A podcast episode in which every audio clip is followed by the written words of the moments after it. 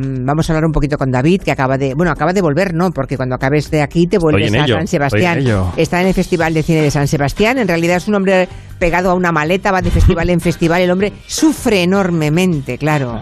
Sufre mucho. Mira, no. Vale, Me vale. gusta. Bueno, volverá al Festival de San Sebastián, pero nos cuenta que el cine español está elevando mucho el nivel de la sección oficial de concurso, de modo que hasta es posible que se lleve algún premio, ¿no? La concha de oro puede ser española, pregunto. A ver, es mucho decir porque los jurados siempre lo hacen muy mal en San Sebastián en general. O sea, aciertan alguna vez cada 10 años. Entonces este año seguramente vuelva a ganar la que no me gusta, o sea, la mala. Pero el cine español es muy bueno este año y hay posibilidades de que veamos una concha de oro española que hace ya unos años que no la vemos, desde Entre dos aguas, me parece que fue hace cinco años. Hay una película, este año empezó con dos películas eh, importantísimas para el cine español, que son Alcarrás y Cinco Lobitos. Hay una tercera película dirigida por una mujer que se ha presentado en San Sebastián, se llama La Maternal, de Pilar Palomero. Quizá el público vio Las Niñas hace un par de años, que ganó el Goya, era la película del año en 2020. Bueno, pues en La Maternal cuenta la historia de una chica de 14 años que se queda embarazada y que va a un centro con otras chicas a las que les ha ocurrido lo mismo y vemos el proceso de qué le ocurre a una chica de esa edad cuando tiene un bebé, que quiere seguir siendo niña y tiene otro niño del que ocuparse, ¿no? Hemos hablado con Pilar Palomero, de, de la directora de Las Niñas, de por qué quiso hacer este proyecto. Para mí fue determinante conocer a mujeres que habían sido madres en su adolescencia, que muchas de ellas ahora son actrices en la película, y conocer su experiencia. Al escucharlas, lo único que sentía es, eh, madre mía, o sea, yo quiero poder recrear estas emociones que yo estoy sintiendo al escucharlas y sobre todo hacer una película que refleje esta, esta vivencia tan extrema. Esta es una, la maternal. La otra se llama Suro, Corcho, es del di- director debutante Miquel Gurrea, que cuenta la historia de una pareja de arquitectos que se va a vivir al campo, a una casa que está rodeada de alcornoques y que allí tienen que pelar el corcho para sacar dinero. Cada, cada, eh, cuando se produce esto, pues tienen que contratar una cuadrilla que pele el corcho y la película suena así. Un brindis per l'Helena i l'Ivan. I obrim el finestral a la façana sud. Tampoc hi ha pressa per això. Jo vull tenir-la acabada abans del Estamos viendo muchas películas con, la, eh, con el tema de lo rural de fondo, ¿no? Gente que va al campo, la tierra, Vicky Luengo está fantástica. Yo creo que esta película también tiene su, su miga y podría estar en los premios. Y quiero hablar de la consagración de la primavera de Fernando Franco. ¿Quién eres? Soy Laura. Casa del cuello. ¿Cómo? Que si me das casa del cuello. Es una película muy sutil que cuenta la relación de amistad entre una chica universitaria, Valeria Sorolla, y un chico con discapacidad, Telmo Irureta, y nos cuenta cómo su madre, a la que interpreta Emma Suárez, le procura acompañantes sexuales, porque la película cuenta que las personas con discapacidad también tienen, evidentemente, deseo sexual. Hablábamos con Emma Suárez ayer.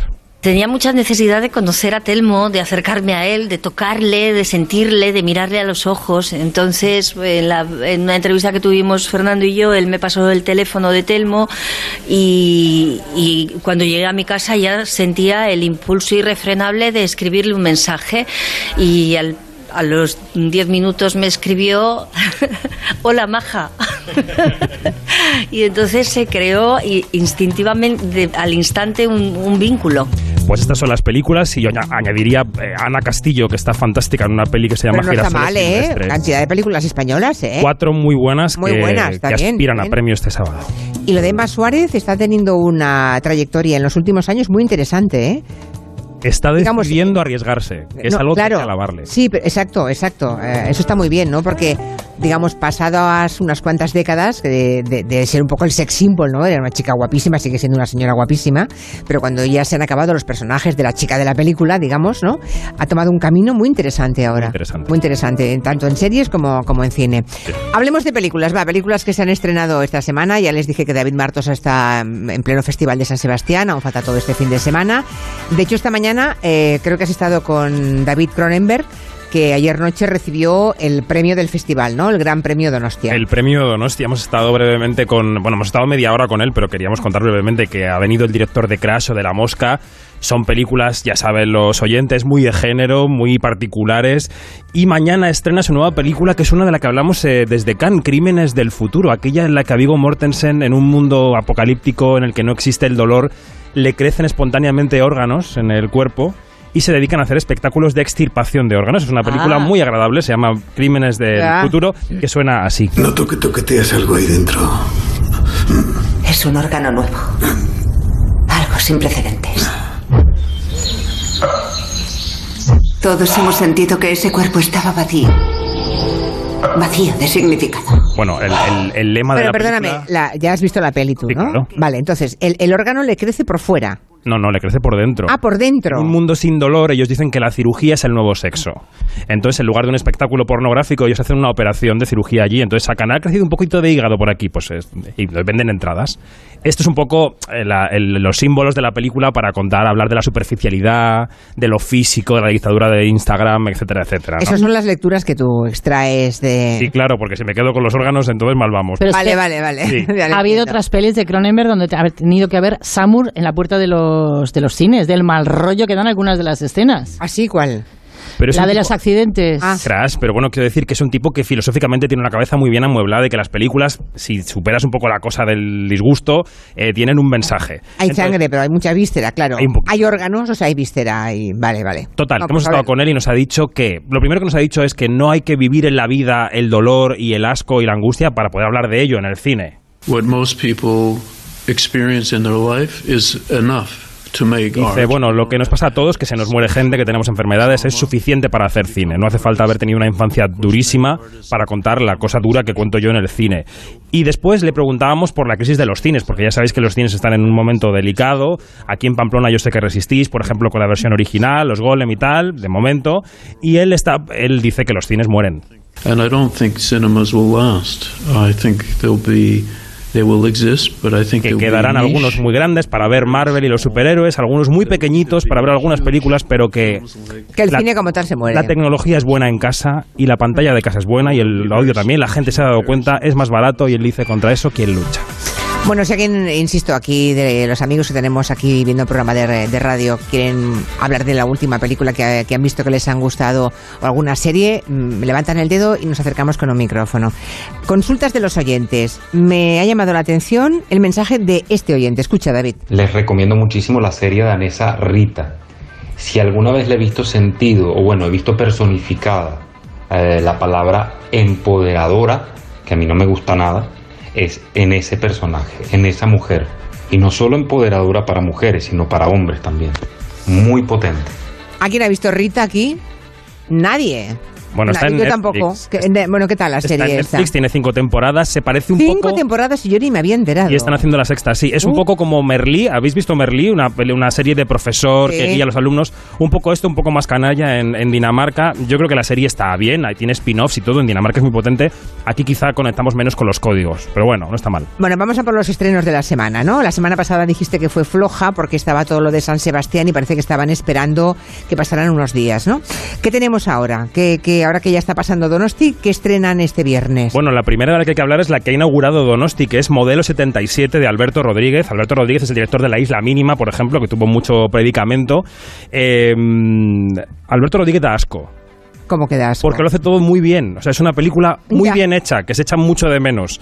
Estamos en la cárcel modelo de Barcelona, año 77, se ha ¿Qué manera, tan Franco. qué manera tan peculiar de decir que te gusta Alberto Rodríguez. Bueno, ¿eh? se lo dije a él en la cara, le dije, da asco todo lo que haces porque lo haces todo perfecto. Y Vale. se quedó serio, claro. Ya, no me, no me extraña, Claro, no me que extraña. Tienes que procesar la, la segunda parte porque te das con Claro, la primera. De entrada te quedas Es un paradísimo. director capaz de descifrar mensajes complejos. Hace películas muy buenas y luego ya lo entendió. Vale. Modelo 77.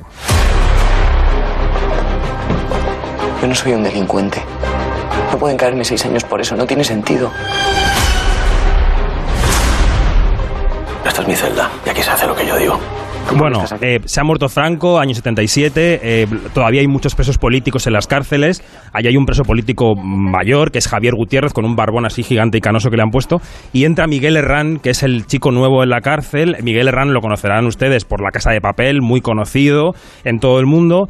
Hace su mejor papel hasta la fecha. Está magnífico Miguel Herrán en esta película. Y forman COPEL, que es un sindicato de eh, presos para que los, los policías les hagan caso, no les maltraten y la prensa vaya a contar lo suyo, ¿no? Bueno. Eh, la película es fantástica. Vale, o sea, si quieren ver modelo 77, que sepan que David Martos se la recomienda. Y la- se estrena mañana, supongo, ¿no? ¿Viernes? Mañana viernes, Mañana viernes. Bueno, luego la semana que viene los que la hayan visto ya nos contarán si tenía razón o no. Otra película que se estrena esta semana, otra también española, la, la nueva de Paco León, se llama Rainbow. Sí, Arcoíris. Esta no le ha salido del todo bien. A la prensa no le ha gustado Rainbow, es una reinvención del Mago de Oz. Eh, yo creo que él tiene el, el pulso de director, que se arriesga, que, que- que va hasta el final, pero esto que vamos a escuchar no ha acabado de convencernos. Hace 16 años, el día que tú naciste, todo cambió. ¿De qué ¿Quién va? es eh? esta niña? Es una reinvención del Mago de Oz. La protagonista es Dora Postigo, que es la hija de Bimba Bosé. Y las brujas son Carmen Maura y Carmen Machi, que la verdad están muy graciosas, están muy bien en la película. De hecho, tenemos una entrevista en YouTube con ellas que yo os recomiendo en Quinótico. ¿Qué ha pasado aquí? Ha pasado el exceso. Paco León nos contaba que él todo lo que pedía se lo daban las productoras. Él pidió, por ejemplo, que se viera un Michael Jackson volando encima de una mantarraya, que se ve en la película, y se lo dieron. Rodar con un león de verdad y se lo dieron. Todo lo que ha pedido se lo han dado. Entonces, eh, bueno, lo que lo cuente él. La mago de Oz de verdad de todo esto es Sandra Hermida, que es la productora. Pero claro, cuando yo me empeño, que decía, no, no, un león de verdad. En plan, no, no se puede rodar con un león de verdad. ¿Cómo que no? Y yo, ¿cómo que no? No, porque necesitas ahí eh, una jaula, y no te- lo hacemos con un león de verdad. No sé qué, y ahora quiero un Michael Jackson encima de una mantarraya. en Bueno, plan este es el ejemplo, ¿no? Que él, Qué barbaridad. Decía mi compañera Alejandra Musi del Universal, compañera mexicana, que los directores eh, eh, crean, eh, tienen el talento que proviene de la escasez, digamos, ¿no? Cuando tienen tal- recurso escaso, le dan al cerebro y lo hacen bien. Y cuando te dan demasiadas cosas, la cagas. Eh, Bueno, Paco León se arriesga y eso se lo alabo. Luego la película no le ha salido del todo bien. Bueno, pues una semana va a estar en cines y luego estará en Netflix por si la quieren juzgar usted. Vale, la última. Don't worry, darling. O sea, no te preocupes, querida. También pasó por Venecia, ahora por San Sebastián. ¿De quién es esta? Esta es de Olivia Wilde, fuera de la polémica de Venecia, que dijimos que ella se había enrollado con Harry Styles, que es el actor de la película, y que Florence Pugh, que es la, la actriz que está fantástica, había dicho que no la había dirigido en la película porque ella estaba pendiente de otras cosas. Bueno, reducir a esto a Olivia Wilde es un rollo porque ella es una actriz y directora muy inteligente, mucho mejor que lo que dicen los rumores, y ha dirigido esta especie de show de Truman feminista que suena así. Mujeres, los maridos os pedimos mucho. Pedimos fortaleza, comida en la mesa, la casa limpia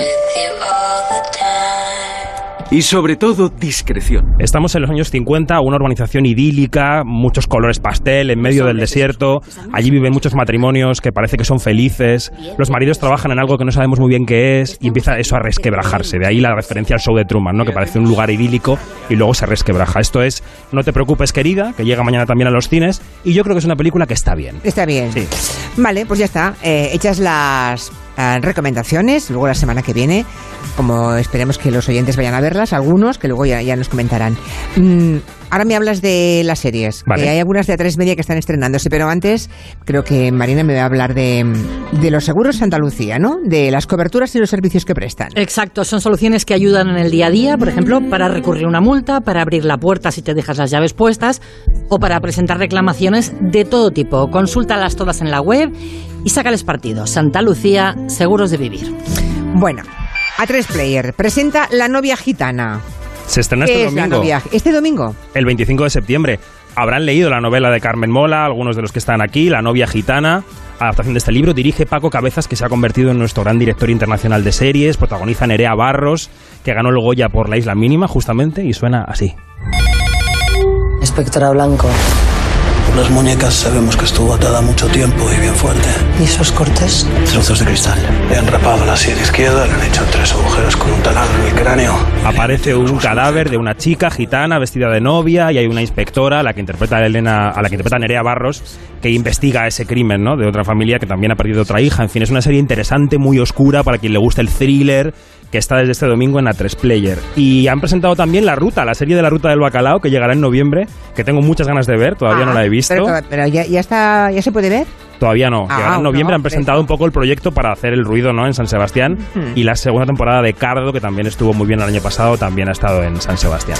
Muy bien, pues llegamos al final de Quinótico de hoy, este repaso. ¿Algún comentario hacer? ¿Alguna pregunta? ¿Quieren hacer alguna pregunta a David Martos? ¿Algún comentario? No, no, ya están bien, ¿no? Ya, vale. Pensarán, ¿este qué sabrá? No, o sea, de cine mucho. De cine De todo, poco. se lo puede De asegurar vida que de poco. cine se lo sabe todo. Por cierto, que los Globos de Oro, después de un par de años aparcados, parece que vuelven. Bueno, claro, tú tienes una marca. Imagínate que tienes los Globos de Oro que cumplen 80 años. Una marca que mueve millones de dólares en maquillaje, vestidos, eh, derechos audiovisuales, promocionas las películas. Tú tienes una peli, quieres que tu actor vaya allí, gane un Globo de Oro. Y resulta que por un escandalillo de corruptelas, de que se repartían dinero, de que no había gente que no fuera blanca, pues los quitan. Pues no, eh, van a volver a la NBC en enero han hecho reformas cosméticas y habrá globos de oro el 10 de enero. Cosméticas, o sea, no, no a fondo. O sea, Sí. seguirán distrayendo dinero. Exacto. Ah, vale. No lo sé, ¿eh? no, no tengo ni idea, pero supongo que Eso algo parece.